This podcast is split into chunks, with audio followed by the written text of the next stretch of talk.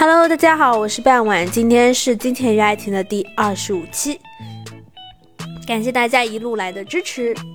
Jackie's face went red. No, she's went white. It's not true. What about Diana? You found the empty bottle in her bag? Diana stood up. In my bag, Jackie? What are you talking about? Be quiet, please, and sit down. Inspector Welch said. He looked at Jackie. It's true, we found a bottle in Diana's bag. But how do you know that? We did not tell you. You did before you told me before. No, we found the empty bottle in Diana's room. We told you that? You talked about Diana's bag. We did not tell you.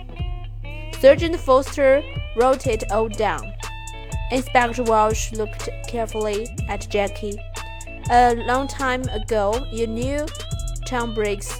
He was a gardener here, and you loved him, but your mother did not like him. Jackie put your hands to her head. No, no. We found your picture, an old one in Mr. Briggs' house.